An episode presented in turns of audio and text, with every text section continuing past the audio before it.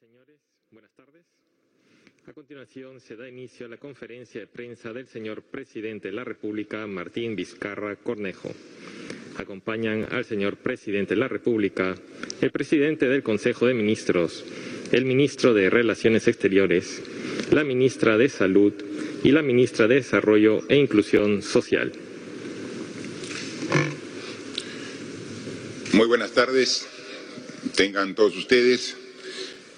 Hoy, 20 de agosto, me dirijo nuevamente a la población por intermedio de los medios de comunicación para anunciar los avances en los que nos encontramos en esta lucha contra la pandemia del COVID-19.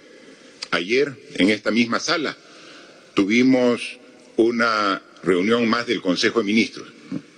Hoy me acompañan parte de ellos. Está con nosotros el primer ministro, el ministro de Relaciones Exteriores, la ministra de Salud y la ministra de Desarrollo e Inclusión Social. Hay cuatro ministros que están actualmente hoy recorriendo diversas regiones del país, viendo temas de su sector, pero también coordinando con autoridades regionales y locales el trabajo conjunto y articulado que debemos realizar para enfrentar esta pandemia. Tenemos ministros que se encuentran actualmente aquí en Ica, está el ministro de Trabajo, en Apurímac está el ministro del Interior, en Ancas está el ministro de Energía y Minas, como también en Lambayeque está el ministro de la Producción. Toda la semana, todos los días, los ministros están en el campo, están en las regiones, están en todo el territorio, porque la política de nuestro gobierno es una visión nacional. Y vemos y articulamos desde los ministerios las políticas nacionales, pero las implementamos en las regiones coordinando con los tres niveles, gobierno nacional, gobierno regional y gobiernos locales. Ayer en la reunión de Consejo de Ministros eh, se recibió, como siempre, los informes, las presentaciones de los diversos sectores respecto a lo que veníamos realizando para delinear eh, la estrategia de combate al COVID-19. Es un combate, una, un enfrentamiento que tenemos contra este virus que inició hace ya cinco meses. Y como es una enfermedad nueva, eh, la estrategia va siempre eh, ajustándose en función de los resultados. Y para eso tenemos una serie de expertos, de profesionales en los diferentes sectores, no solamente de la administración pública, sino también del sector privado, de diversas instituciones que siempre acogemos y tomamos en cuenta sus opiniones. Este virus, como todos saben, hace cinco meses se presentó en el Perú, un 6 de marzo, aquí, en Lima, el caso cero. Y rápidamente se propagó primero por distritos residenciales de Lima. Ahí hubo la presencia del virus y el contagio. Luego, siempre en Lima metropolitana, el virus se trasladó hacia distritos más populosos, pero estaba básicamente concentrado el contagio del COVID-19 aquí, en Lima capital. Sin embargo, sabíamos que gradual y progresivamente se iba a ir a trasladar al resto del Perú. Y comenzó el contagio principalmente en las regiones del oriente del Perú, Loreto, Ucayali, y en el norte, ¿no? comenzando en la frontera norte, Tumbes, Piura, Lambayeque, La Libertad. Fueron las regiones que sintieron el impacto fuerte, agresivo del virus al inicio y con las cuales tuvimos que trabajar intensamente para enfrentarlo. En esas regiones, ya pasado algunos meses, la incidencia y la letalidad del virus ha disminuido, pero no a niveles que quisiéramos para decir que ya está todo controlado. Ha disminuido, pero todavía sigue latente y vigente en esas regiones. Pero el virus se comenzó a trasladar al centro del Perú, regiones ya en Ancas, en Huánuco, en Junín comenzó a presentarse de manera más intensa, ya un poco al sur, hacia Ica, comenzamos a tener una presencia más significativa en una segunda etapa de transmisión del virus en nuestro país. Luego, el traslado fue al territorio nacional que no había sido afectado de manera significativa, al sur del Perú.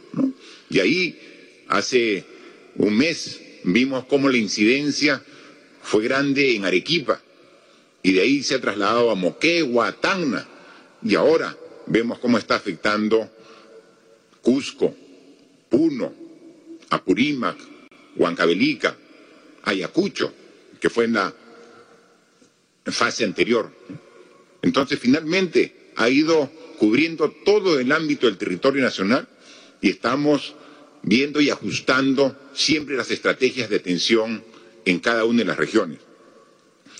Algo que también hemos ido aprendiendo a lo largo de estos cinco meses es que al inicio se decía que eh, si bien el sector más vulnerable de la población son los adultos mayores o las personas con comorbilidades que ya tienen una enfermedad previa, se dijo los niños adolescentes no tienen ningún problema y se pensaba incluso que no se iban a infectar, que no iban a ser contagiados.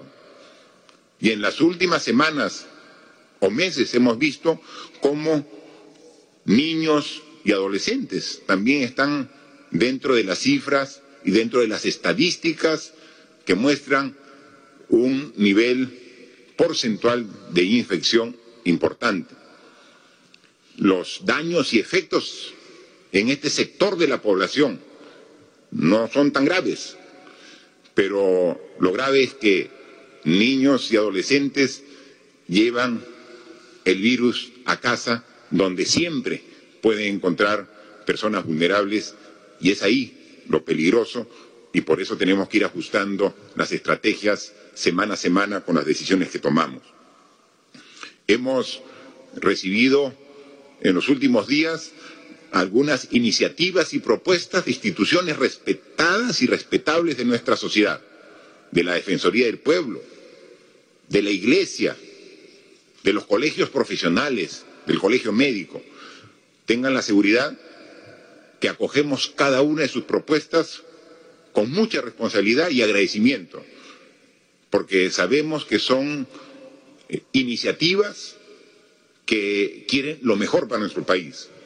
Nosotros ponemos todo nuestro esfuerzo, toda nuestra voluntad, pero siempre aceptamos cualquier sugerencia para mejorar las estrategias que estamos llevando a cabo en el gobierno para combatir esta pandemia. Así que bienvenida sea y vamos a trabajar y vamos a nivel de todos los sectores a acoger las recomendaciones, no solamente como teoría, sino para llevarlas a la práctica implementando hasta donde sea posible las recomendaciones que recibimos de estas instituciones tan importantes.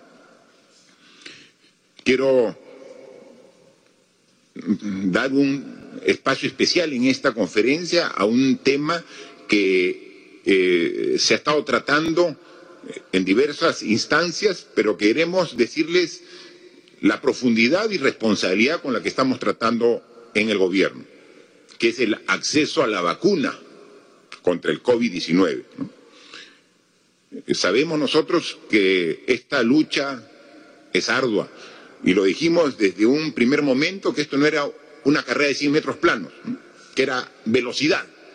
Dijimos que esta era una maratón, resistencia, y lo estamos probando, cinco meses de esfuerzo, que todavía tiene para varios meses más, hasta que tengamos disponible aquí en nuestro país la vacuna.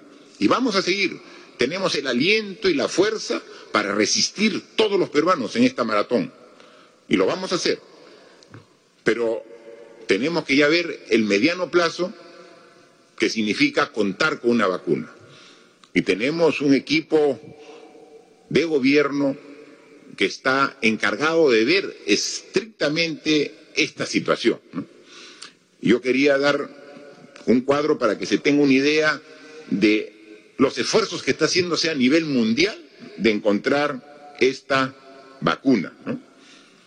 Este es el monitoreo, obviamente está la fuente ahí abajo, no, es una elaboración nuestra, sino esto está eh, elaborado por instituciones eh, especializadas en el tema, y ahí podemos ver claramente en este cuadro el esfuerzo que se está haciendo a nivel mundial para encontrar la vacuna.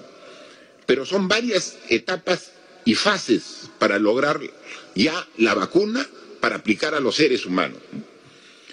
Tenemos más de 135 laboratorios en los países más desarrollados del mundo que están iniciando la prueba preclínica para la vacuna. 135 que aún no ha sido probada en humanos, es decir, está en la etapa científica, experimental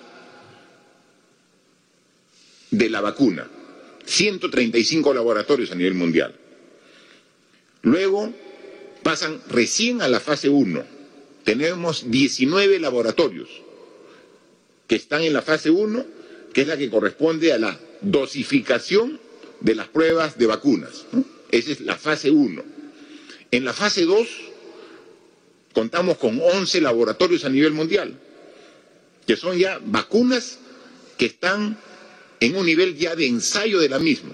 Están aplicando en grupos controlados de personas. Hay 11 laboratorios. La fase 3 es la última fase de prueba. Tenemos a nivel mundial 8 laboratorios. Ese es donde ya se prueba a gran escala su eficacia, donde ahí se hacen las pruebas clínicas a la población para ver los resultados reales, si es eficiente y si realmente cumple sus objetivos. Mientras que no se tenga la fase 3 concluida, no se puede aprobar una vacuna. Lo bueno es que todo ese largo proceso que para otras enfermedades se ha cumplido en 10, 15 años, ahora para lograr la vacuna contra el COVID-19 se lo está logrando en menos de un año.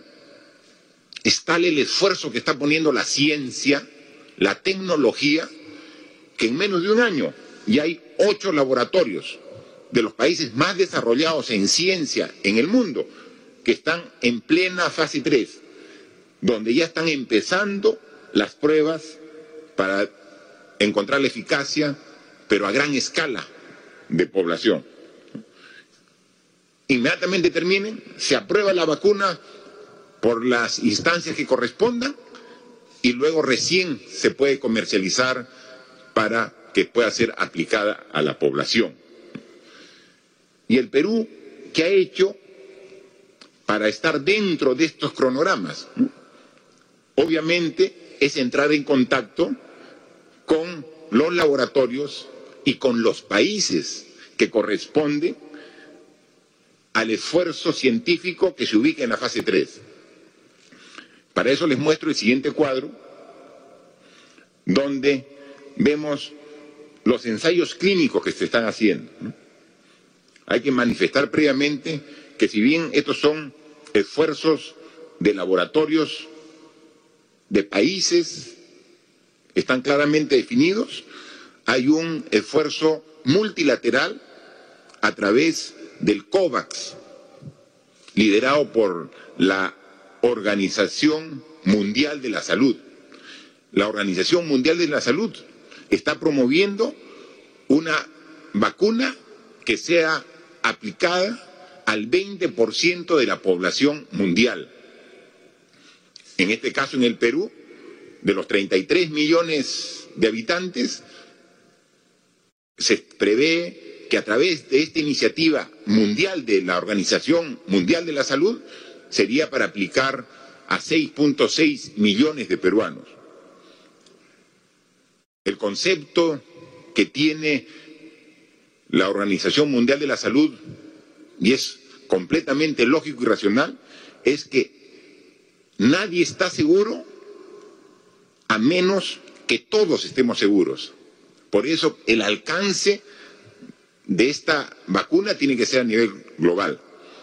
Estamos nosotros eh, en esa iniciativa a través de la OPS, la Organización Panamericana de la Salud, e incluso se tiene que hacer un pago de un adelanto para asegurar un lote que permita eh, inmunizar al 20% de la población del Perú a través de este esfuerzo global de la OMS. Tenemos hasta fin de mes para confirmar nuestra participación como país y tenemos hasta el 15 de septiembre, a mediados del próximo mes, para hacer el pago de entre el 15 al 20% del costo estimado de ese lote. Ayer en Consejo de Ministros hemos tratado, hemos recibido informes muy detallados de la Cancillería, del Ministerio de Relaciones Exteriores, como del Ministerio de Salud. Nos acompaña aquí el doctor Castillo, que por el Ministerio de Salud es el experto que está haciendo seguimiento de todo este proceso y, hemos acordado dar todas las facilidades para estar dentro de, de, esta iniciativa multilateral de la Organización Mundial de la Salud y ser parte de este esfuerzo y nosotros vamos a confirmar nuestra participación. Ya lo tenemos eh, todo el procedimiento establecido y hacer el pago correspondiente del adelanto que establece la misma institución para tal fin. Pero ese es el esfuerzo global. Sin embargo, diversos países, a través de sus principales laboratorios, están haciendo el esfuerzo individual como país, como laboratorio, para conseguir la vacuna y hemos visto que hay ocho laboratorios que ya están en la fase 3. Nosotros estamos en coordinación directamente con los que puedan ver en la pantalla. Y estamos justo coordinando con ellos la factibilidad de participar también en los ensayos clínicos por parte de ciudadanos de nuestro país que es sumamente importante que también se hagan ensayos clínicos, porque definitivamente los ensayos clínicos que se hagan en otros países verifican la eficacia de la vacuna, pero queremos hacer el contraste con precisamente esa eficacia aquí en nuestro país. Ya eh, tenemos, por ejemplo, el, laboratorio, el Sinopharm de China, con la cual ya se ha definido para hacer ensayos clínicos con 6.000 voluntarios aquí en nuestro país. El 24 de agosto, la próxima semana, se inician los preparativos, los ensayos clínicos, ya está definido. Tenemos con un laboratorio de Reino Unido, el AstraZeneca de la Universidad de Oxford, con la Universidad de Oxford, que se tiene previsto para fines de este mes también eh, la definición para los ensayos clínicos aquí en nuestro país. Johnson y Johnson de Estados Unidos está previsto para en septiembre cerrar las coordinaciones que responsablemente estamos llevando adelante con ellos. Desde Reino Unido, el, Imperial College se tiene definido para octubre, CureVac de Alemania, Sinovac de China y CanSino de China también. Son con quienes directamente estamos coordinando para ver esta etapa de ensayos clínicos. Y, por último, ya dando el siguiente paso, es viendo una provisión de compra de vacunas para cubrir las necesidades de la población. Cuando hablamos del 20% es lo mínimo por la cual deberíamos iniciar, que es lo que plantea la Organización eh, mundial de la Salud, la OMS, porque el 20% es donde están incluidos los adultos mayores y las personas vulnerables por, que tienen comorbilidad. Entonces, por ahí es lo mínimo que deberíamos tener 20%. Pero si queremos realmente proteger a toda la población, deberíamos pensar tener una cantidad entre el 60 a 70% de la población, es decir, tener por lo menos 20 millones de dosis de vacuna para la población. Nosotros ya estamos en conversaciones con cinco laboratorios para hacer la adquisición de 30 millones de vacunas, es decir, más del 90% de la población. Estamos trabajando con ellos, con Sinovac de China, que a través del Instituto Mutantán de Brasil eh, van a, a comenzar a producir, su estimado es a partir del último trimestre de este año, la vacuna, y seguramente la entrega será a fines de año o principios del próximo año. De Reino Unido está también en coordinación la adquisición del 20% de la población. Eh, AstraZeneca tiene previsto un plazo de entrega para el primer semestre del próximo año 2021, lo mismo Sinopharm de China para el primer semestre, Pfizer de Estados Unidos y COVAX Facility, que es esta iniciativa global de la OMS que prevé entregar el lote de vacunas durante el año 2021. Si vemos más o menos las cantidades que se han estimado en estas conversaciones que ya tenemos bien avanzadas con cada uno de estos laboratorios, tenemos una cantidad de más de 30 millones de vacunas en proceso de adquisición. Queremos poner todo el esfuerzo para que esta vacuna apenas cuenten con las, aprobaciones correspondientes, podamos tener disponibles aquí en nuestro país. Pero no solamente hay que pensar en la vacuna como tal, así como están haciendo un esfuerzo estos laboratorios para en un tiempo récord tenerla disponible, tenemos que aquí internamente hacer una serie de actos previos. Consultábamos y preguntábamos. Si ya tuviéramos la vacuna lista y disponible, ¿se tiene que hacer un trámite? Sí, hay que hacer un trámite en el país para aprobar la vacuna por las instituciones correspondientes. ¿Y cuánto demora normalmente ese trámite en el país? ¿Saben cuánto demora el trámite? Seis meses. Es decir, la vacuna ya está lista, la entrega para poderla administrar y usarla en el Perú. Es un trámite de seis meses que no podemos permitir ese plazo. Cada día es importante. Así que también estamos coordinando con los funcionarios del Ministerio de Salud para que ese trámite, en este caso en particular, no exceda de 15 días para aprobar internamente los procedimientos para el uso y la administración de esta vacuna. Imagínense el esfuerzo que se está haciendo a nivel mundial para acortar los plazos, para que luego llegue y nuestra burocracia dice, sí, está la vacuna, pero no la pueden aplicar hasta la autorización que va a durar seis meses. Eso no lo vamos a permitir y ya estamos haciendo las coordinaciones para tenerla en un plazo de 15 días máximo, inmediatamente tengamos ya algún laboratorio, el primero acreditado. Adicionalmente, la vacuna viene así, viene solamente la vacuna. Hay que comprar las jeringas, hay que comprar toda la, la, eh, la cadena de frío para mantener la, las vacunas, porque estas vacunas, a diferencia de las vacunas que actualmente se usan, tienen características muy especiales. Tienen que estar mantenidas a 20 y algunas a 80 grados bajo cero. Se necesita equipos de frío especiales. Eso es lo que tenemos que trabajar.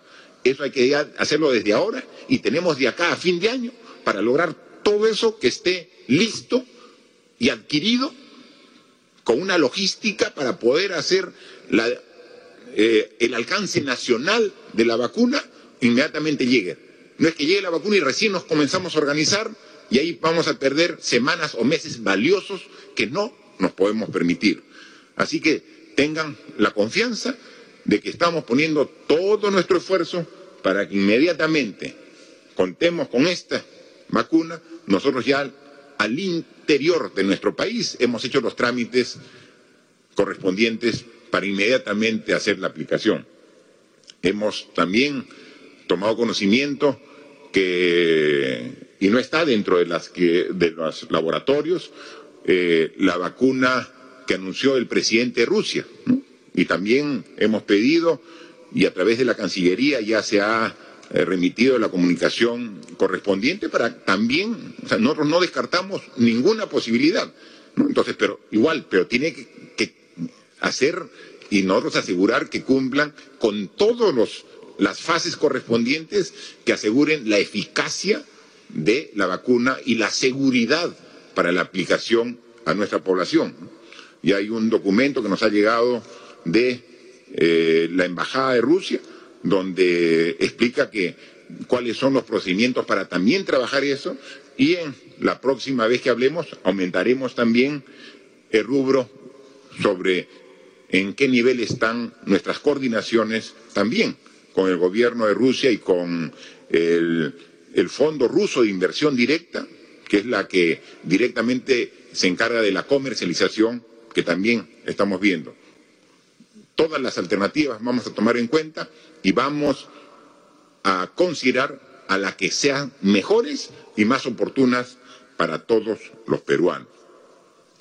Luego, eh, quisiera decirles que para iniciar estas conversaciones fue sumamente importante los diálogos que tuvimos a nivel telefónico con los líderes de estos países. ¿Recuerdan ustedes que yo les he informado a la población que hemos conversado con el presidente Xi Jinping, el presidente de China, y hemos conversado sobre la vacuna y la necesidad de contar con ella.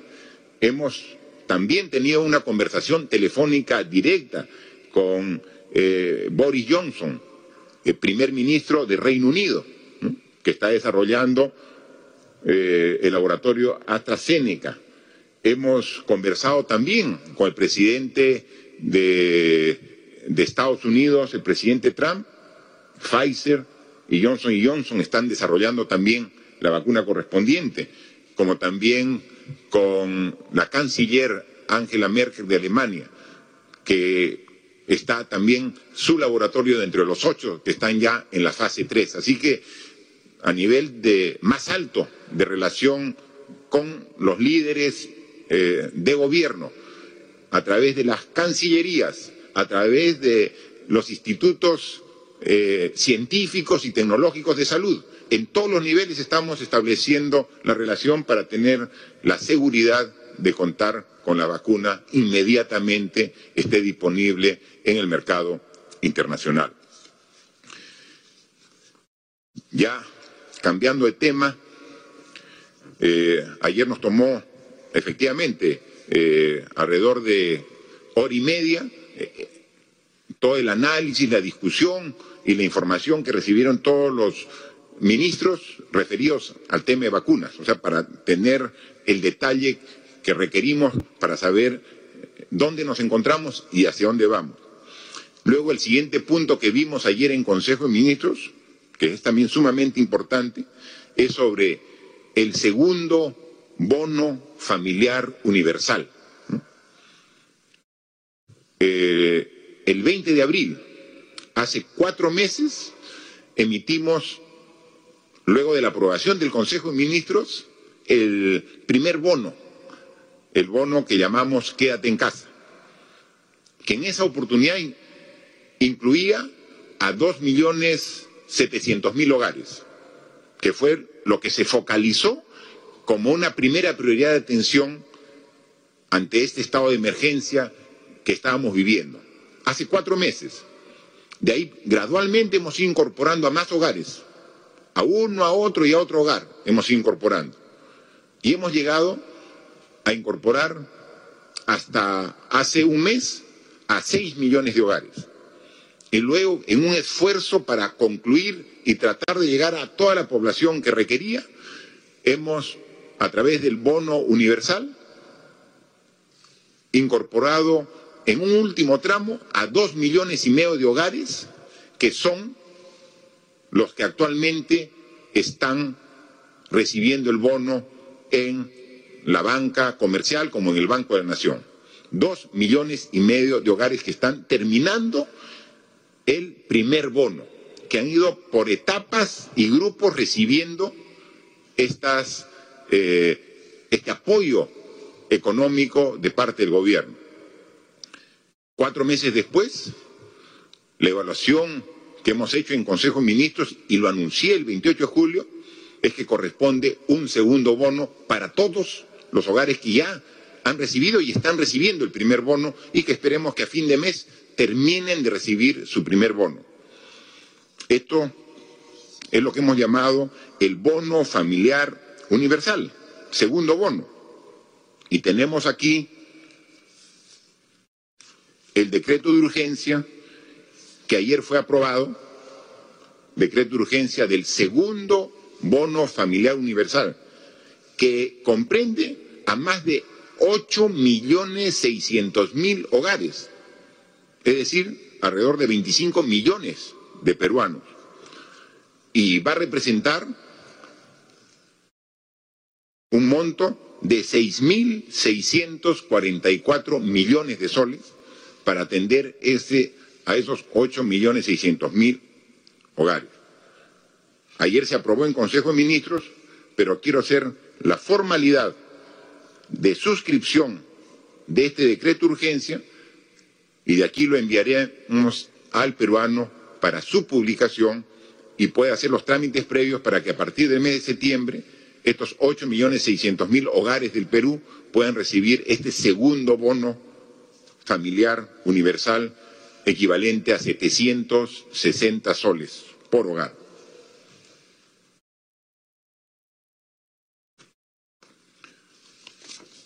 Lo suscribimos y lo haremos el trámite correspondiente para su publicación en horas de la tarde en el diario oficial El Peruano para que entre en vigencia. Eh, exactamente son 8.685.915 hogares que van a ser beneficiados. Incluyen todos el bono Quédate en casa, que incluía hogares pobres y pobres extremos, el bono independiente, el bono rural, el bono universal en sus dos tramos. Todo eso que ha ido sumando ha llegado a más de 8 millones 600 mil hogares. Todo ese conjunto va a recibir un segundo bono a partir del mes de septiembre y estamos haciendo también coordinaciones con la banca para que eh, mejorar el orden en el, en, la, eh, en el pago correspondiente. Estamos haciendo uso de una serie de mecanismos para que puedan directamente recibir en su cuenta las personas beneficiarias. Sin embargo, es parte de la costumbre, sabiendo de que tienen el dinero en su cuenta, que muchas se han abierto para tal fin de manera exclusiva, eh, hay la eh, la costumbre no, del ciudadano, el beneficiario, tener la plata en efectivo. Y entonces vemos largas colas en los bancos para retirar el dinero que ya está en su cuenta y que podrían usarlo directamente de su cuenta pagando sus alimentos, pagando sus medicinas o lo que requieran. Pero hay la costumbre y tenemos que ordenar. Hoy día tuve una conversación con el gerente general del Banco de la Nación y hemos establecido mecanismos para implementar a partir de la próxima semana para usar una serie de, eh, de alternativas para mejorar eh, este pago de este bono eh, familiar universal.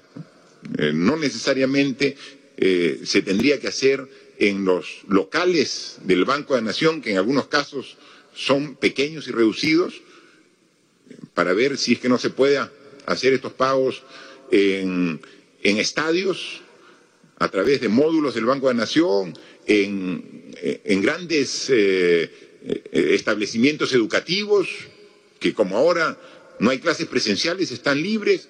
Entonces, hay mecanismos que vamos a implementar para que no se genere esta aglomeración de gente que genera precisamente un mayor riesgo de contagio.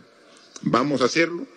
Dentro de los mecanismos que hemos considerado es de que eh, el decreto de urgencia que acabo de firmar permite al Banco de la Nación abrir una cuenta básica de ahorro individual y digital denominada cuenta DNI de manera masiva, automática y gratuita para toda persona natural mayor de edad y que cuente con su documento nacional de identidad, sin necesidad de celebración previa de un contrato de aceptación por parte de dicha persona, a fin que reciba cualquiera de los subsidios que estamos dando. Entonces, hemos visto que entre un 50 y 60% tiene cuenta, directamente se deposita la cuenta.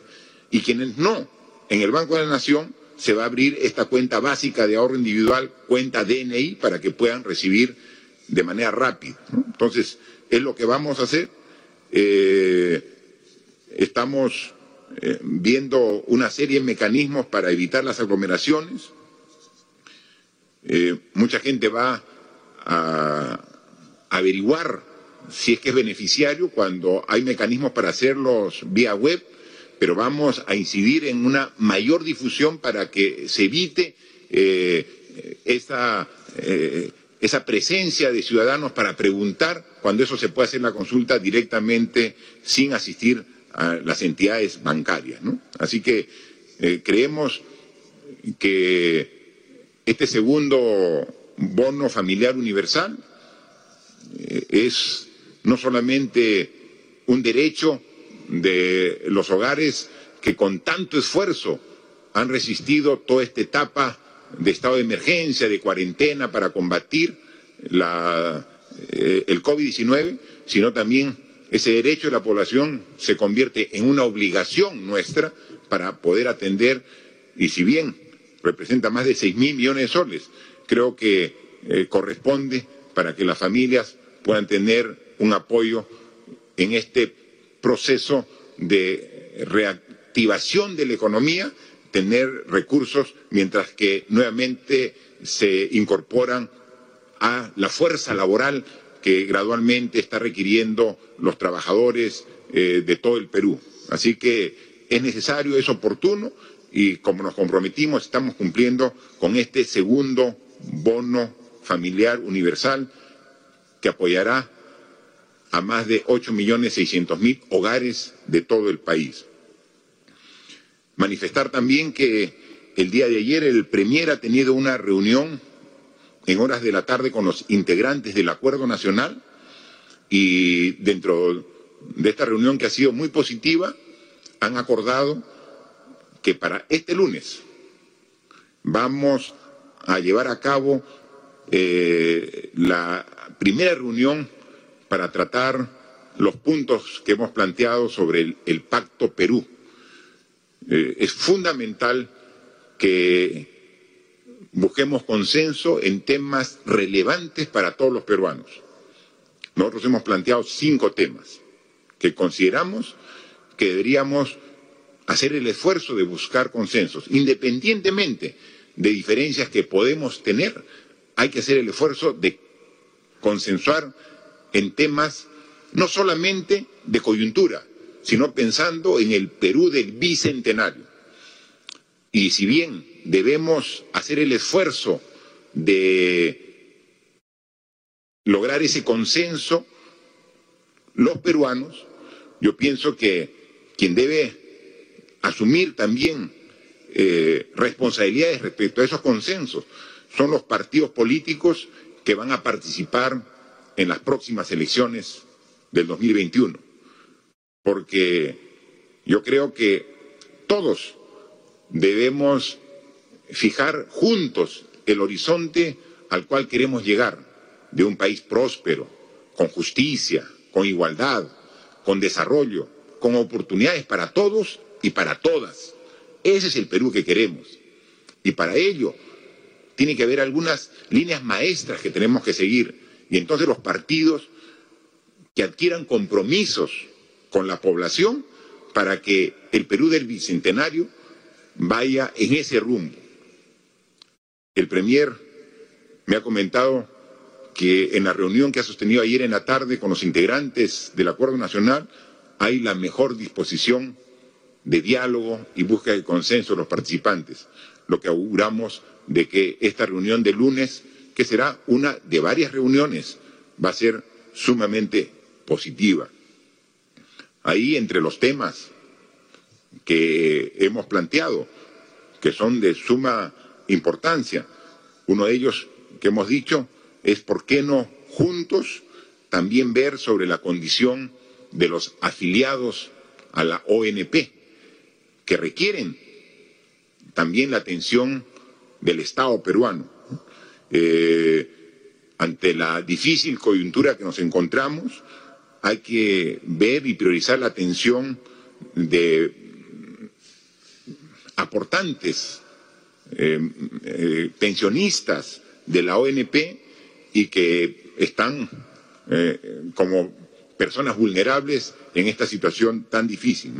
Así que para ello también el Premier con la ministra de Economía eh, ha convocado a los diversos partidos políticos eh, que son parte del Congreso de la República para tratar este tema y, y discutir diferentes posiciones y propuestas para encontrar la mejor en beneficio de todos.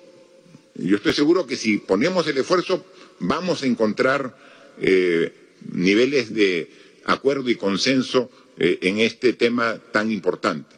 Voluntad tenemos y esta voluntad la ponemos a disposición de estos diálogos que son los que deben llevarnos a las soluciones más adecuadas. Para concluir ya esta participación, yo quiero una vez más llamar a la responsabilidad de todos los peruanos. Hemos hablado de las vacunas, ¿no? Y las vacunas nos prometen un futuro esperanzador, pero no mañana, no en 15 días, en un mes. Nos promete un futuro esperanzador de protección contra el COVID-19 de acá a cuatro, seis meses. Esos cuatro seis meses vamos a seguir conviviendo con el COVID. Y entonces, si relajamos nuestras medidas, si bajamos la guardia, si nos confiamos, se van a aumentar los contagios, van a aumentar los hospitalizados y van a aumentar las personas que lamentablemente fallecen. Nosotros, en estos cinco meses que estamos combatiendo la enfermedad, hemos tenido etapas bien claras y definidas. La etapa inicial de aumento sostenido de los contagios. Eso se fue desde mediados de marzo, todo el mes de abril, incluso el mes de mayo. En el mes de mayo llegamos más o menos a un nivel de contagios que se estabilizó. En el mes de junio comenzamos a ver con satisfacción que el nivel de contagios comenzó a descender, lento, pero descendía en el mes de junio. En el mes de julio obviamente como parte del proceso de reactivación y de reinicio de actividades, levantamos la cuarentena. Y en el mes de julio nuevamente ha comenzado a aumentar los contagios que llegan hasta ahora el mes de agosto. Lo que nos ha obligado la semana pasada a tomar algunas medidas de ajuste a la situación del estado de emergencia que sabemos que generan incomodidades y molestias, pero que son necesarias para nuevamente esa curva que estaba bajando y que nuevamente comenzó un rebrote, otra vez tender a la baja. ¿Lo vamos a hacer? Sí lo vamos a hacer, pero necesito el apoyo y la responsabilidad de todos los peruanos. Salimos protegidos cuando nos encontramos con personas desconocidas si vamos a ir a la tienda, si vamos a ir al mercado, si vamos a trasladarnos, salimos bien protegidos y respetamos en la medida de lo posible el distanciamiento social y el uso de mascarilla. ¿Sabe dónde hemos estado fallando? En el último mes, en que hemos generado un exceso de confianza en las reuniones con gente de nuestro entorno, con los amigos, con los vecinos, con nuestros familiares. Ahí es donde hemos bajado la guardia. No lo digo yo, lo dicen los estudios de expertos en el tema. Y es ahí donde tenemos que nuevamente ajustar nuestras medidas. Por favor, señores, señoras, jóvenes, niños, depende de nosotros. Porque lo grave de esta enfermedad, que igual te contagia un desconocido que una persona que tú quieres. Puede que la persona que más quieras en esta vida sea la que te contagia. Eso es lo grave. Cuando hablaba el Premier en su presentación en el Congreso que esta es una guerra, sí, pues es una guerra diferente, es una guerra atípica. En una guerra normal y convencional, tú sabes dónde está tu enemigo. Aquí tú no sabes dónde viene el enemigo. El enemigo puede venir en la persona que tú más quieres, que está con el virus, y que con un beso lleno de amor, con un abrazo fraterno, te está contagiando el virus. Entonces, tengamos cuidado con las reuniones de cumpleaños, con los reencuentros familiares, con las parrilladas vecinales, con las pichanguitas de fulbito. Ahí está el contagio. Ahí se han dado el contagio en las últimas semanas. No se ha dado el contagio con personas extrañas, porque con personas extrañas estamos teniendo el cuidado de estar con nuestra mascarilla. Si voy a salir a la calle, uso mascarilla. Y entonces no me contagio, porque estoy poniendo una barrera. Y si veo una persona extraña, me distancio, porque digo, me puede contagiar. Y entonces tengo todo el cuidado cuando estoy con personas extrañas. Y además, ¿saben qué? Hay protocolos que el Ministerio de Salud ha establecido para reinicio de las labores en el trabajo. Entonces, si hay una fábrica, hay protocolo. En la fábrica, todo el mundo sabe, hay agua y jabón, mascarilla, distanciamiento. Si voy a ir a, comprar para la tienda, para el centro comercial, para el mercado, hay protocolo para evitar el contagio. Entonces, en esos espacios públicos hay protocolo. Pero no hay protocolo para dentro de casa, porque ahí están las personas que uno conoce. Y entonces, si yo voy a, la fábrica, si voy a la tienda, si voy al mercado, estoy con mascarilla y guardo la distancia. Ahí ya no me contagio. Pero si recibo visitas en mi casa, a mis amigos, a los familiares, ¿qué es lo que hago? Hola, hace tiempo que no te veo. Es un gusto saludarte. Nos damos la mano y sí, conversemos y nos sacamos la mascarilla. Ahí comienza el riesgo. Porque es una persona que la queremos, la conocemos, confiamos en ella, pero no sabemos si es que está con el virus. ¿Y dónde nos reunimos? ¿Cuándo? Son precisamente los domingos. Por eso es que hemos tomado la decisión desde el domingo pasado de que los domingos es inmovilización nacional para nuevamente generar esa responsabilidad en la gente, la toma de conciencia que precisamente las personas más cercanas son las que están generando este rebrote de contagio.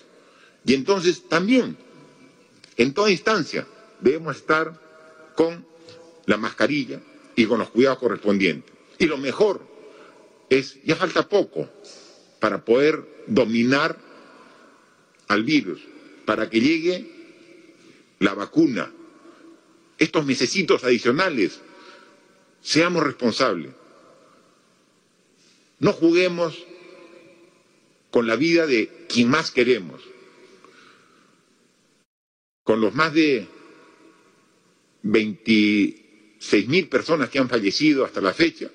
Yo estoy seguro que todos conocemos a alguien cercano, algún amigo, algún familiar que ha fallecido. Como siempre, les doy mis más sentidas condolencias para la familia de todas las personas que han fallecido producto del COVID-19. Y dentro de esas personas hay gente que conocemos. Evitemos que, que sigan sumando esos números. Depende de nosotros. No hagamos que por nuestra irresponsabilidad gente que conocemos, gente que queremos, pase por estas circunstancias tan difíciles de ser contagiado e incluso morir producto del virus. Depende de nosotros. Hagamos un esfuerzo. Estamos en el camino, pero necesitamos el apoyo de todos los peruanos. Yo les agradezco, como siempre, el tiempo que prestan atención y quedamos a disposición de los cinco medios de comunicación de prensa que el día de hoy nos van a hacer las preguntas a los ministros que aquí están presentes. Por favor. Presidente, ministros, buenas tardes. Primera pregunta de Radio Yarabí, Arequipa. Buenas tardes. Somos una emisora arequipeña que se encuentra preocupada por la situación de nuestra región que continúa siendo azotada por la pandemia. En ese sentido, formulamos las siguientes preguntas. ¿Atenderá el pedido del gobernador de Arequipa, Elmer Cáceres Yica, quien insiste en adquirir 100.000 dosis de la vacuna rusa para combatir el COVID-19, pese a que está aún no ha realizado pruebas masivas en humanos? ¿Qué logros puede exponer el gobierno tras la intervención que realizó el Ministerio de Salud en Arequipa? Pues aún los ciudadanos temen asistir a los hospitales por temor a morir.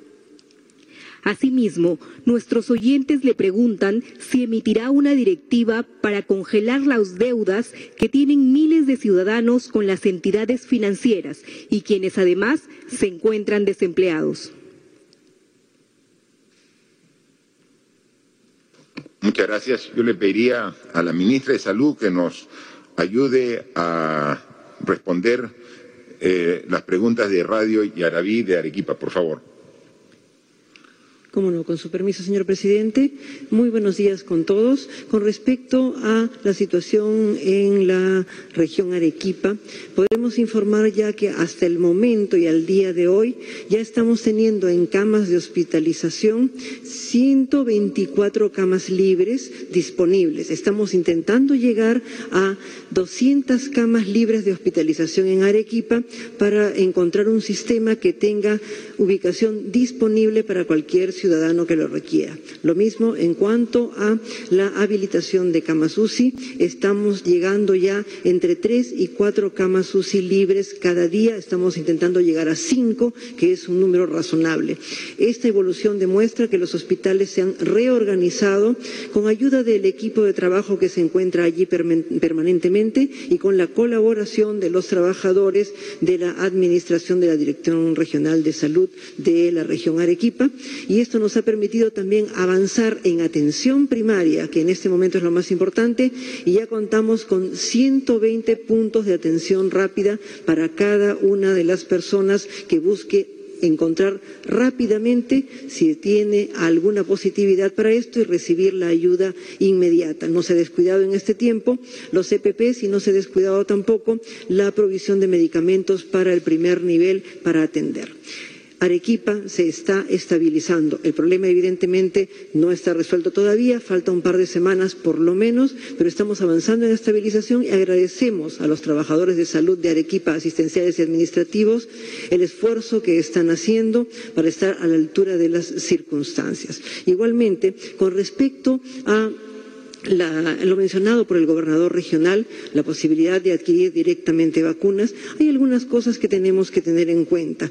La adquisición de vacunas en nuestro país se hace a través del Ministerio de Salud. El Ministerio de Salud es el que vacuna a nivel nacional. La autorización para el ingreso de vacunas depende de organismos internacionales y esto aplica también para la vacuna que está en pleno desarrollo.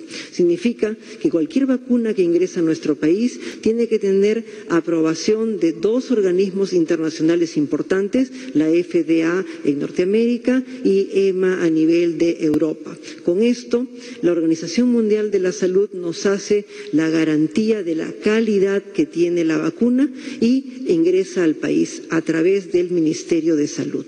En ese sentido, nosotros estamos preparando el sistema, señor presidente, y público para que el ingreso de cualquier vacuna sea lo más rápido posible. Ya se ha mencionado que puede demorar hasta seis meses. Sin embargo, en este momento y en condiciones de pandemia, hemos logrado reducir nuestros tiempos administrativos a 15 días y la aprobación de los ensayos clínicos a una semana.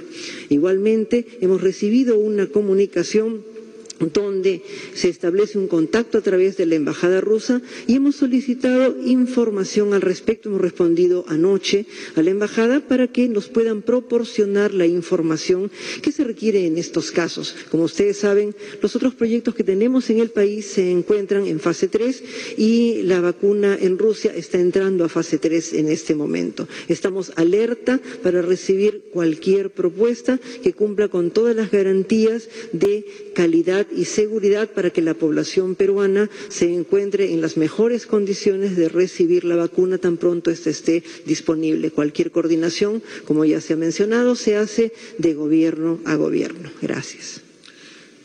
Sí, eh, y solamente complementando a la ministra, decirle que en todo caso Arequipa no requiere pues 100.000 mil eh, vacunas, sino mucho más.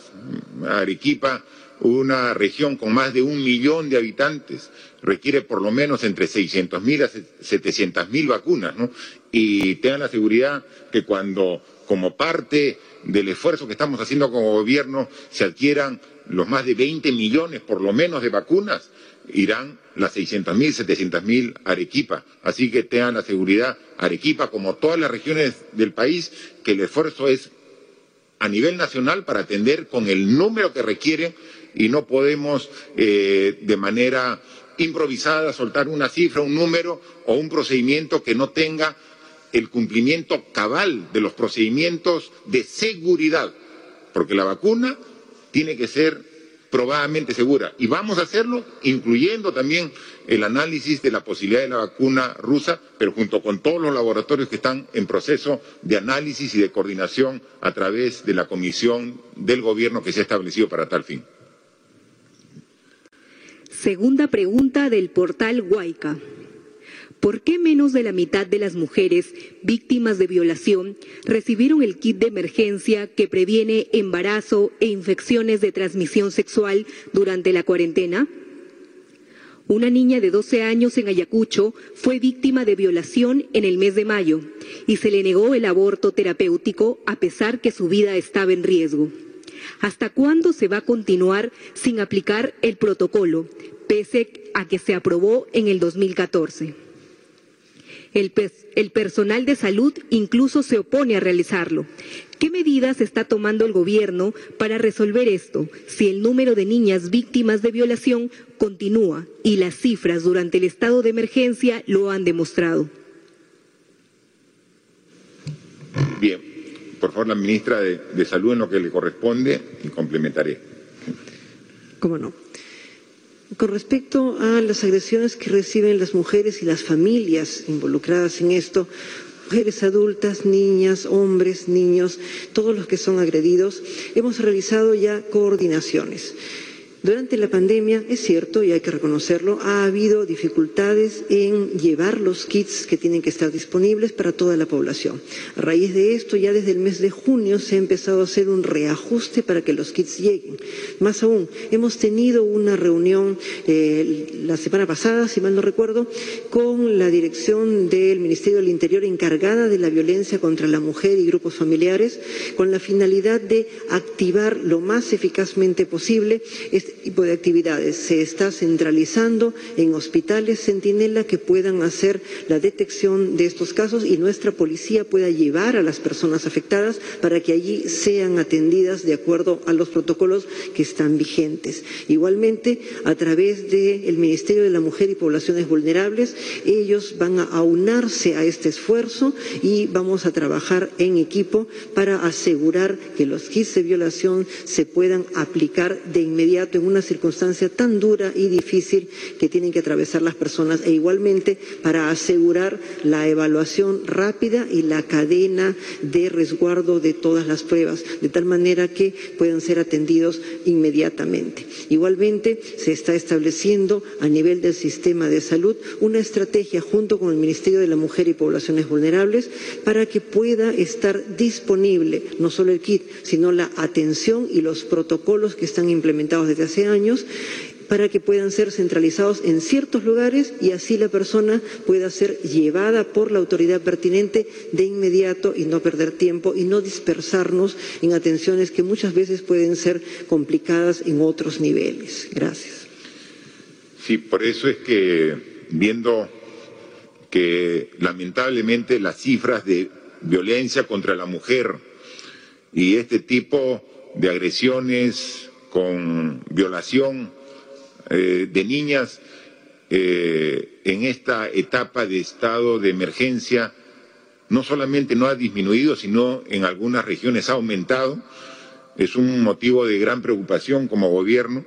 Es una de las eh, responsabilidades que le hemos dicho que ponga mucho énfasis a la nueva ministra de la Mujer y Poblaciones Vulnerables, la doctora Rosario Sacieta, y tenga la seguridad que vamos, como lo ha dicho también la ministra de Salud, eh, poner especial atención. Eh, nosotros eh, creemos que es un tema sumamente relevante porque al problema propio de la pandemia que ubica a una serie de personas vulnerables, eh, se suma también la vulnerabilidad de la mujer, de las niñas y niños eh, ante esta violencia que no cesa y que tenemos que seguir a través de la educación y a través también del castigo correspondiente, eh, redoblar esfuerzos para bajar esas cifras que definitivamente son lamentables y que vamos a poner el esfuerzo, como lo hemos hecho de un principio, a seguir combatiéndolas. Tercera pregunta de RPP. Señor presidente, somos si no el primer país del mundo en número de muertes por COVID por millón de habitantes, uno de los primeros. A este número aún no se ha añadido la totalidad del subregistro que poco a poco se va sincerando. Viendo esta realidad, ¿diría usted que ha fracasado la estrategia del gobierno para controlar el virus? ¿Cómo cambiarán esa estrategia para no seguir encabezando esa lista negra? Por último, ¿cree usted que el Gobierno ha fallado en la comunicación sobre los cuidados que debe tener la ciudadanía? A veces pareciera que toda la responsabilidad en los contagios recayera en los ciudadanos, que deben salir a ganarse la vida. ¿Cambiarán en algo la comunicación del Gobierno? Bien, sobre el tema de eh, las cifras que día a día damos sobre las estadísticas, eh, informamos de manera bastante eh, responsable sobre también las personas fallecidas. Al respecto, nuevamente la ministra de Salud podría eh, responder la interrogante de RPP, por favor. ¿Cómo no? Las cifras que tenemos de fallecidos son importantes, pero no son las cifras que tendríamos si no hubiéramos tomado ninguna medida. Tampoco son cifras de crecimiento exponencial, son cifras de crecimiento progresivo que reflejan las dificultades que tiene nuestro sistema de salud en un país con una geografía muy heterogénea. Por otro lado, también reflejan las dificultades de comunicación de los diferentes niveles de gobierno. La presencia de desfases entre las cifras que registra el Ministerio y las cifras que registran otros sistemas como el SINADEF son producto de análisis en este momento y como ya hemos mencionado, hemos hecho un primer informe donde cerca de tres mil y pico personas fallecidas fueron incorporadas al registro y un segundo informe donde cerca de tres mil seiscientas personas fueron incorporadas. A partir de esta experiencia hemos empezado un sistema continuo de revisión de las cifras, de tal manera que día a día vamos a incorporar cualquier discrepancia que pueda existir hasta que logremos estar estabilizados. Creo que no hay ningún país en el mundo que esté haciendo una verificación de cifras de fallecidos en paralelo con la pandemia. Todos los países del mundo hacen esta verificación después de terminado el problema epidemiológico.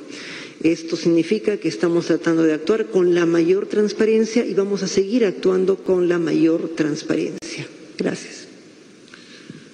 Bien, muchas gracias.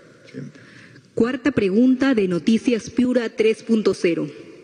Señor presidente, hace más de 40 días llegó a Piura a inaugurar el hospital temporal de la Videnita, pero hasta el momento no funciona el área de UCI debido a que no se ha instalado un isotanque ni una planta de oxígeno.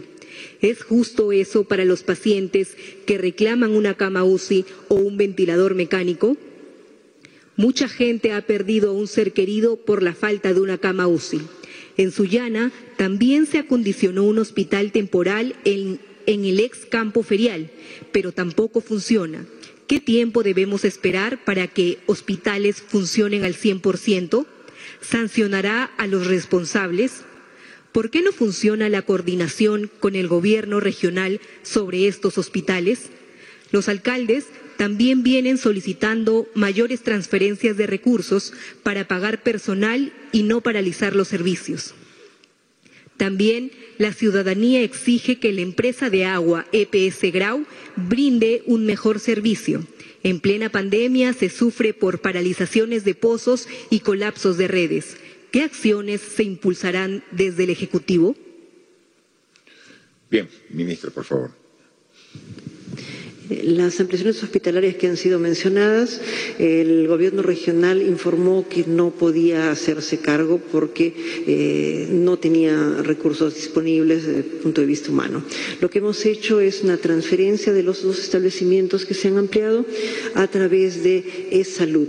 En el sistema de salud, en la zona norte, e-salud tiene personal disponible para ello, por ello ellos están asumiendo la conducción y están asumiendo también la organización ellos tienen además la posibilidad de poderle proporcionar oxígeno a las ampliaciones que se han mencionado. En cuanto a Sullana, una de las ampliaciones también ha sufrido el mismo fenómeno y estamos en este momento en conversaciones con el gobierno regional que en un primer momento dijo que asumía la conducción, eh, posteriormente estuvo de acuerdo en que la conducción sea transferida eh, y ahora nuevamente nos ha informado que ellos van a asumir la conducción. Por consiguiente, eh, esperamos una decisión en ese sentido, el Ministerio de Salud y Es Salud, porque estamos trabajando los dos juntos en esa zona, estamos alerta para poder asumir cualquier organización que no pueda ser asumida por otros niveles de gobierno.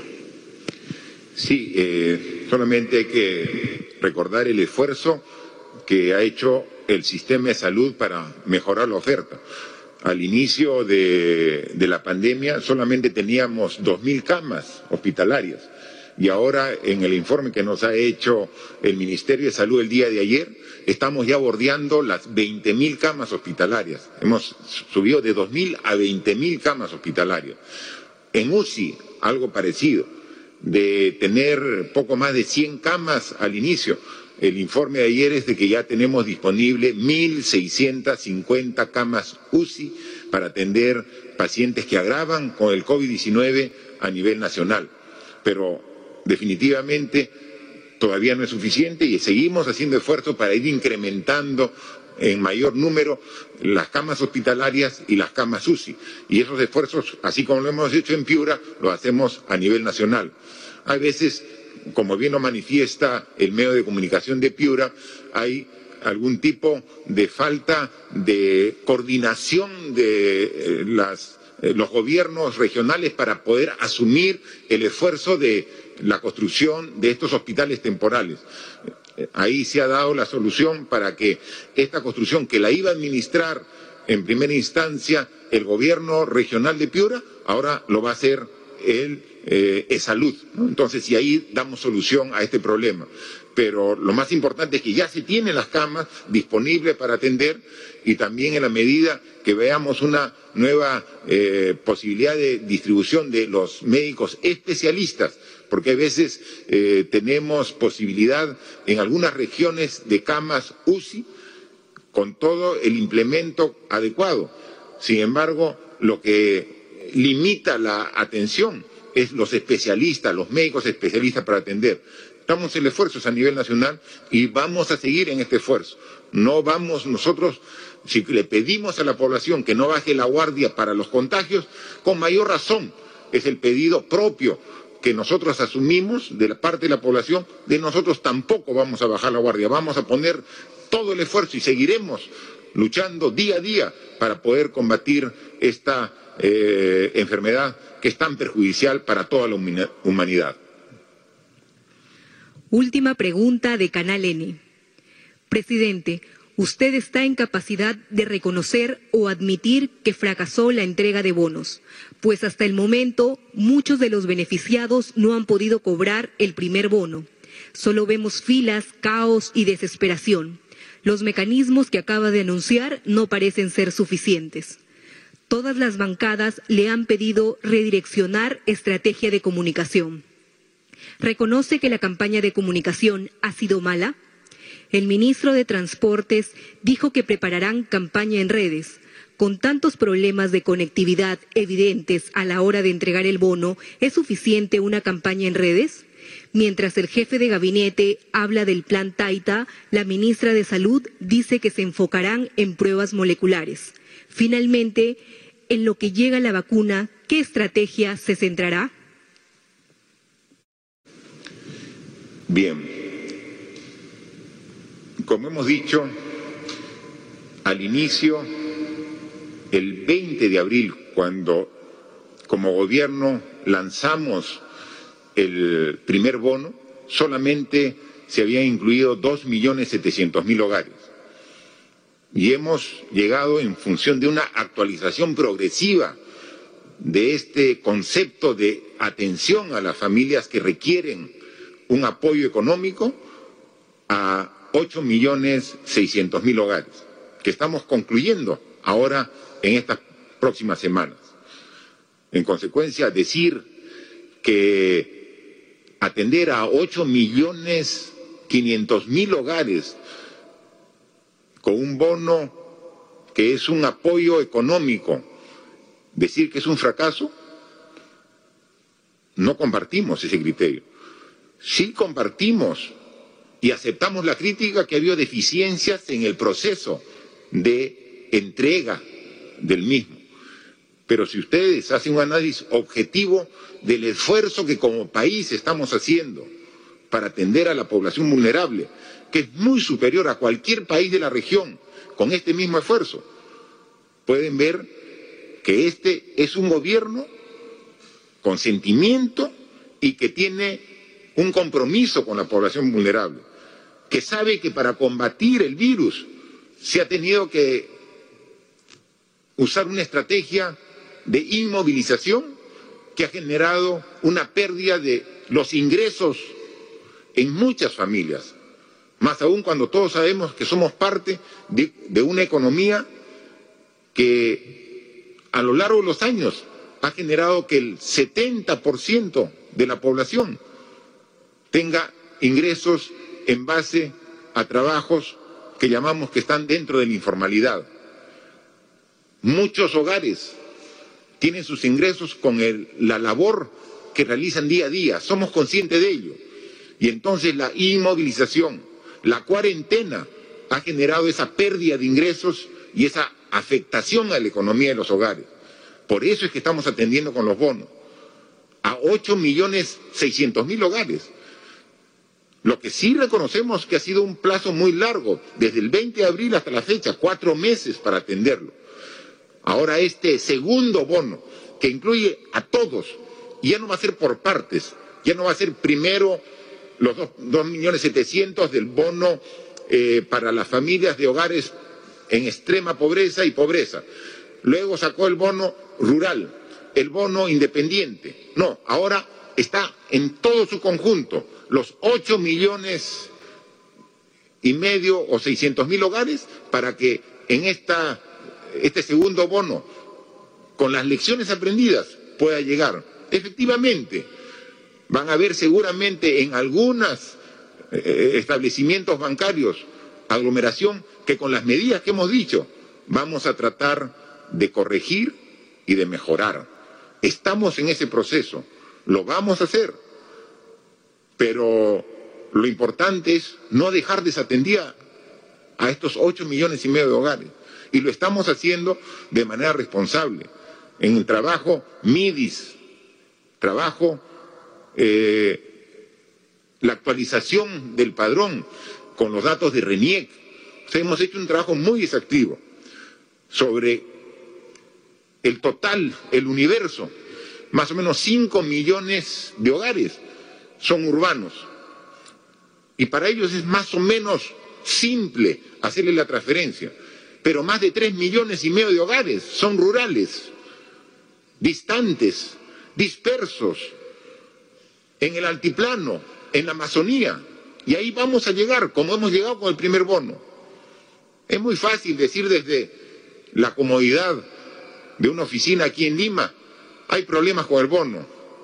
Pero sin embargo, pregúntenle a los miembros de esa comunidad en la Amazonía o en el altiplano si no ha recibido y cómo les ha ayudado el primer bono y cómo agradecen el segundo bono que ahora con responsabilidad estamos entregando a todos. Así que hay errores, sí hay errores y los estamos corrigiendo, pero no pueden decir de que el bono fue un fracaso.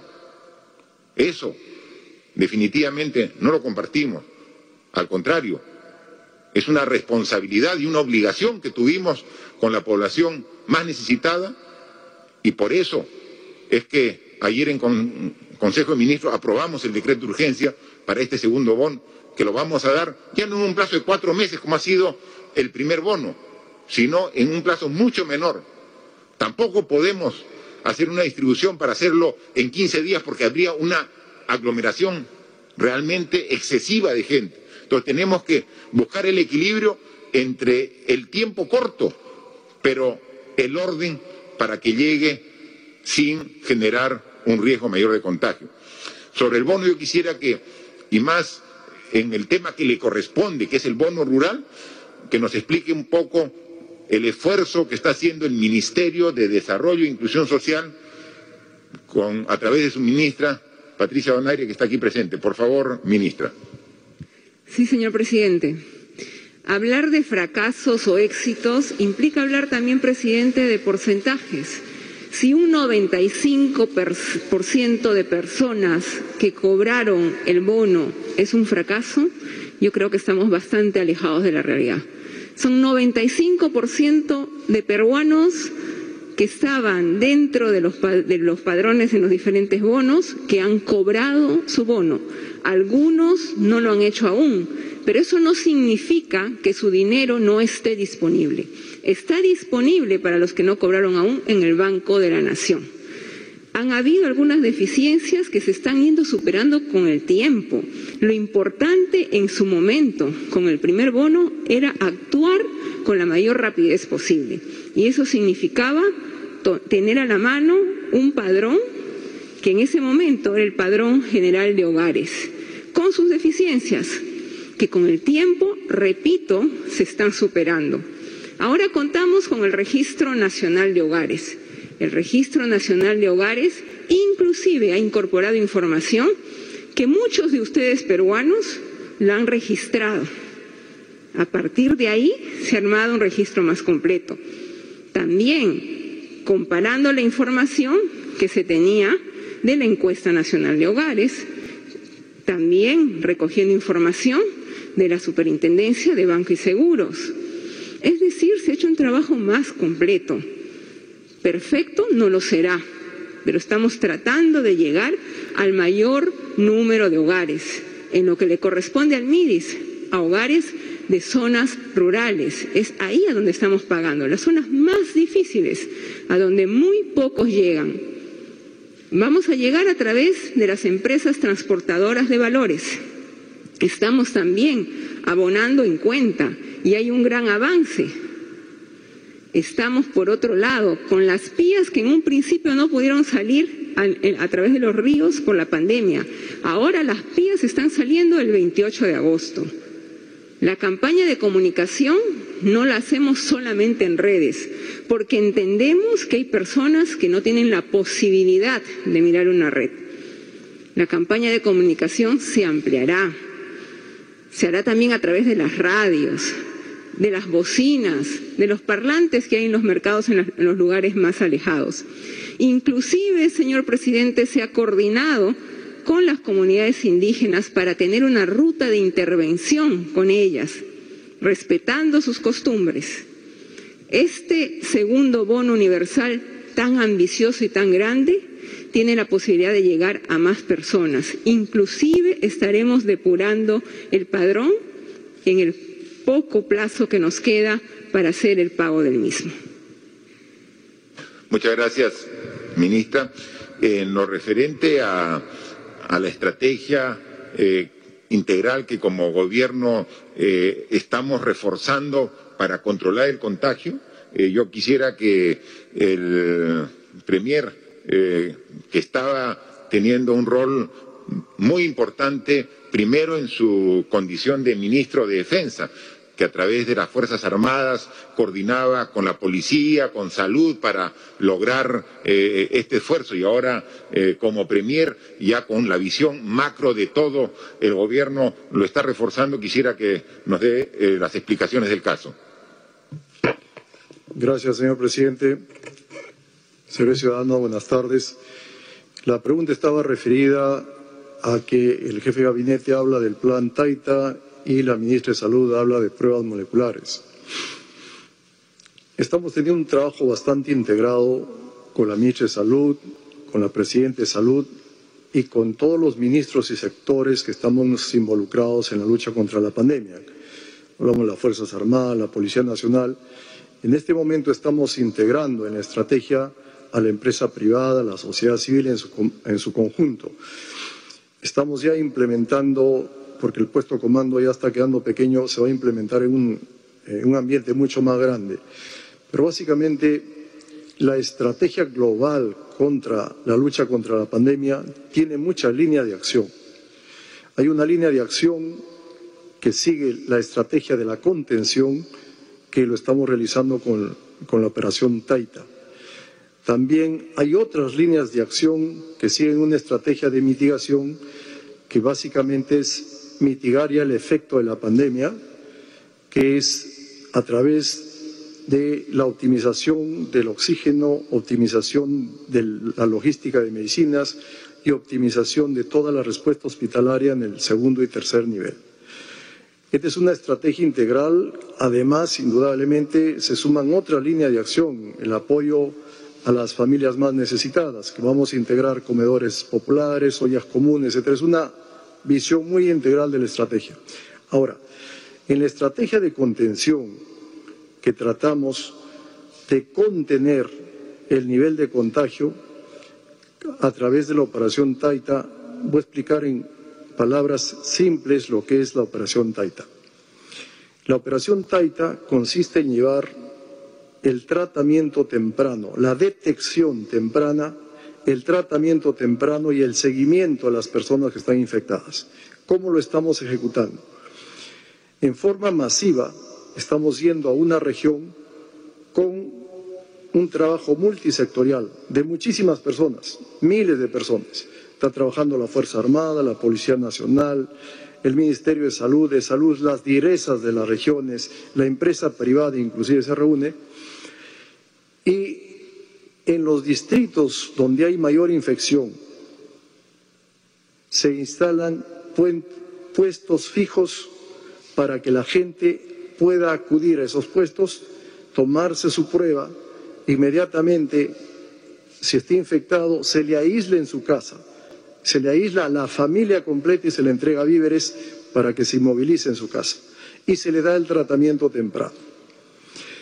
Como hay mucha gente que no va a estos puestos fijos, no estamos hablando de uno, estamos hablando de 20, 30 puestos fijos que se instalan en colegios, en diferentes sitios de la provincia.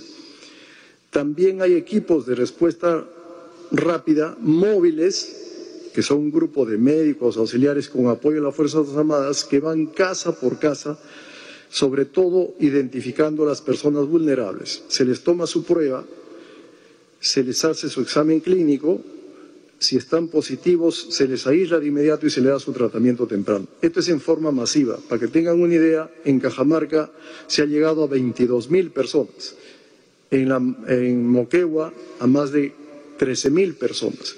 Son campañas masivas. ¿Qué se está buscando con esto? La contención, la detección temprana, el tratamiento temprano y el aislamiento domiciliario de toda la familia. Eso es lo que estamos logrando en forma masiva. Ahora, en esta campaña se pueden utilizar, en este momento estamos utilizando pruebas rápidas por la disponibilidad de pruebas rápidas. Pero también hemos hablado con la ministra para ir reemplazando el testeo de pruebas rápidas con pruebas moleculares, porque ya están llegando en gran cantidad las pruebas moleculares, se va a distribuir en las regiones y vamos a comenzar a desplazar este testeo que hacemos en los puntos fijos o pasa por casa con las pruebas moleculares. Pero más allá del testeo sea con pruebas moleculares o pruebas rápidas, lo más importante que hacen nuestros médicos es el examen clínico porque con el examen clínico pueden detectar si la persona está con COVID o no e inmediatamente iniciar su tratamiento temprano, porque los médicos llevan su oxímetro para ver su, su capacidad de oxígeno que hay en la sangre y le hacen el examen clínico e inmediatamente detectan. Aún así, podemos utilizar las pruebas moleculares y las pruebas rápidas. Ese es en cuanto a la estrategia y la contención. Y a la estrategia de mitigación, ¿Qué estamos logrando con la estrategia de contención? Bajar la carga viral de las personas con el tratamiento temprano. Buscar, lo primero, buscar que la persona no se infecte. Ese es el cuidado de cada una de las personas. Si se infecta, el gobierno está moviéndose para que una vez infectado el tratamiento sea oportuno, temprano, bajar la carga viral y esta persona no llegue a los hospitales. Y en caso de que llegase, viene la estrategia de mitigación, que se está optimizando la respuesta hospitalaria del oxígeno de las medicinas. Eso lo estamos trabajando en forma integral, lo vamos a juntar a la Iglesia, vamos a juntar a la sociedad civil en su conjunto, a la empresa privada que nos ayude en, este, en esta fuerza. Eso lo vamos a integrar, vamos a trabajar más intensamente. Tenemos que entender que en este momento la pandemia indudablemente se está desarrollando simultáneamente en diferentes regiones del país y el gobierno está tratando de, cumplir, de apoyar a los diferentes frentes donde se está desarrollando la pandemia. No es suficiente, pero estamos agotando todas las capacidades que tiene el gobierno, por eso necesitamos que se sume la empresa privada, la población civil, para hacer frente a esta pandemia. Entonces, ese es en términos generales lo que estamos haciendo en cuanto a la contención, en el tratamiento temprano, en la mitigación y toda esa estrategia, ese esfuerzo conjunto lo, vamos a centralizar más focalizada, más puntualmente, porque ya lo veníamos haciendo con mucha más fuerza con la empresa privada y la sociedad civil para luchar contra esta pandemia. Gracias, señor presidente. Gracias, Premier, por su amplia eh, explicación de los esfuerzos que estamos haciendo, porque de eso se trata trabajar día a día. Aquí esto es un esfuerzo permanente que debemos realizar todos. Y en primera línea el gobierno. Asumimos toda la responsabilidad que somos los responsables de dar los lineamientos sobre cómo actuar contra esta difícil, compleja enfermedad que nos ha obligado, como a todos los países del mundo, a ir ajustando y adecuando la estrategia conforme se va desarrollando. Y lo hemos hecho y, hemos llegado a la población con campañas de comunicación potentes y que han sido efectivas en su momento. Iniciamos nosotros este estado de emergencia con una campaña que era quédate en casa. Como el virus no camina solito, no vuela, sino lo traslada a las personas para cortar el contagio, quédate en casa. Y fue efectivo. Marzo, abril, hemos estado todos en nuestras viviendas, saliendo solamente el personal indispensable para realizar las funciones mínimas para que siga desarrollando la vida en dentro de nuestros hogares. Y esa fue la campaña Quédate en casa. Y fue efectiva. Luego, a partir del mes de mayo, comenzó el reinicio gradual de actividades, la reactivación de la economía. Y entonces teníamos que pasar de quédate en casa a sal pero solo si es necesario. Y si vas a salir, sé responsable. Usa mascarilla, distanciamiento social. Y si ustedes preguntan a toda la población, han interiorizado ese concepto. Y por eso uno va por plazas, calles, parques, centros laborales. La gente está con mascarilla. Es decir, esta campaña, la segunda, primero quédate en casa, luego sal pero responsable. Si no tienes nada que hacer, quédate en casa. Pero si tienes que salir, sal con cuidado, porque primero mi salud. Fue la siguiente campaña, primero mi salud. Y la gente lo ha cogido. Entonces todos hemos sido responsables para cuidarnos cuando salíamos. Siempre hay responsables, siempre hemos visto. Recuerden ustedes en las conferencias que hacíamos día a día, no reportábamos la gente que deteníamos en todas las ciudades del Perú, que no respetaban los horarios de inmovilización. O sea, siempre hay responsables, pero eran un sector minoritario. La mayoría, y por eso felicito a la población, respetaba así fielmente las indicaciones. Y luego sigue avanzando y comenzamos la reactivación y comienza a salir más gente a la calle. Y entonces levantamos la cuarentena, porque se tiene que reactivar la economía. Y ahí hemos encontrado ahora un tercer problema. Ya no es quédate en casa, ya no usa tu mascarilla cuando salgas, sino cuida tu hogar, cuídate del ambiente más cercano, porque ahí está. Y entonces ahora la campaña que estamos lanzando ya en los próximos días es sobre ese aspecto, de que te estás contagiando en los lugares que uno considera los más seguros. Cuando uno antes se quedaba en casa, el hogar era el lugar más seguro, tu vivienda era el lugar más seguro, porque solamente estaba la familia que vivía en ese hogar. Pero ahora que estás invitando y recibes visitas de personas conocidas, amigas, familiares. Se ha considerado ahora que la vivienda es un lugar de contagio porque en la vivienda estás bajando la guardia. Entonces tenemos que orientar ahora la comunicación en ese sentido. Y así lo vamos a hacer. Se dan cuenta que esto es dinámico, que empezó con una orientación, va cambiando y sigue cambiando. Y vamos a seguirlo así. Si ahora hemos tomado un espacio para explicar sobre las vacunas, es para comunicar a toda la población que nosotros pensamos en el momento, pero también responsablemente ya en el mediano plazo. No es que vamos a preocuparnos de la vacuna cuando alguien diga, ya la tenemos para vender la vacuna y recién nos vamos a poner en la cola y vamos a ser el país número 150 para adquirirla. No, responsablemente ya tenemos tratos con cinco de los laboratorios más importantes que están en la fase 3 para la adquisición. Entonces, decir, somos responsables, pensando en el mediano plazo. ¿Pero qué? ¿Vamos a estar de brazos cruzados esperando la vacuna? No, en ningún momento bajamos la guardia. Y por eso es que la semana pasada hemos dado medidas complementarias para mejorar el control de los contagios. Vamos a hacer la campaña publicitaria en esta etapa donde nos estamos contagiando con las personas que más confianza y más queremos.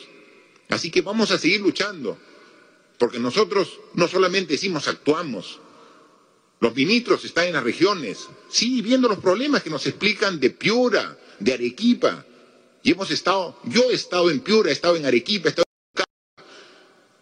he estado en Ancas, he estado en La Libertad, he estado en Lambayeque, viendo directamente los problemas y buscando la solución, que no es fácil, pero estamos ahí poniendo poniendo el pecho, dando la cara, porque así somos como desempeñamos nuestra función. Y vamos a seguir trabajando. Y lo dijimos y lo repetimos. Combatir una pandemia como la que estamos atravesando, que no se daba hace más de un siglo, después de un siglo vienen estas condiciones y que nos ha tocado vivirla. No, pensábamos, ni ustedes ni nosotros, vivir eh, con una enfermedad de las características que estamos teniendo. Pero ¿Qué nos obliga? Trabajarlo con toda la fortaleza y el coraje que tenemos los peruanos y peruanas. Y así lo estamos haciendo. Y ratificamos, esto no es 100 metros planos. No es que me esfuerzo un ratito y ya. No, resistencia y resistir y resistir, y estamos haciéndolo. Y por eso, una vez más, convocamos a todos, se sumen a este esfuerzo, que no bajen la guardia, que es difícil, sí, pero que vamos a salir adelante. En eso estamos, en eso estamos los peruanos, en eso están sus autoridades, su presidente, así preocupado día a día por ver qué medidas implementamos, qué se hizo mal para corregir. Y por eso cuando instituciones respetables nos hacen llegar sugerencias, les agradecemos, las acogemos y también las implementamos. Porque como hemos dicho, y lo dije ayer en el día del ejército, el ejército peruano, en esta guerra, todos somos parte del mismo batallón, en esta trinchera para combatir el COVID-19. En esta trinchera no solamente están las Fuerzas Armadas, no solamente la policía, en esta trinchera no pueden estar solamente médicos y enfermeras, en esta trinchera tenemos que estar los 33 millones peruanos. Así es como se combate en una guerra, sumando todos el esfuerzo, y lo vamos a hacer, y vamos a estar preparados para cuando llegue la vacuna, estar preparados. Pero mientras que llega, que no va a ser mañana ni pasado, sino de acá cuatro o seis meses, siguiendo combatiendo, y seguiremos haciéndolo con todo nuestro esfuerzo, como lo hemos hecho desde el primer día.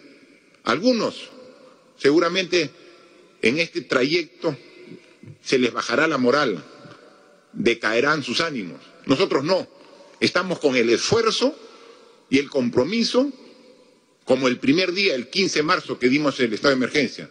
Y no vamos a declinar ni decaer un momento, porque nuestro compromiso es con todos los peruanos y peruanas y así trabajaremos con las medidas que ha explicado el Premier y con las que haya que hacer para seguir combatiendo esta pandemia y para seguir tomando decisiones siempre pensando primero en la persona, en su vida y en su salud.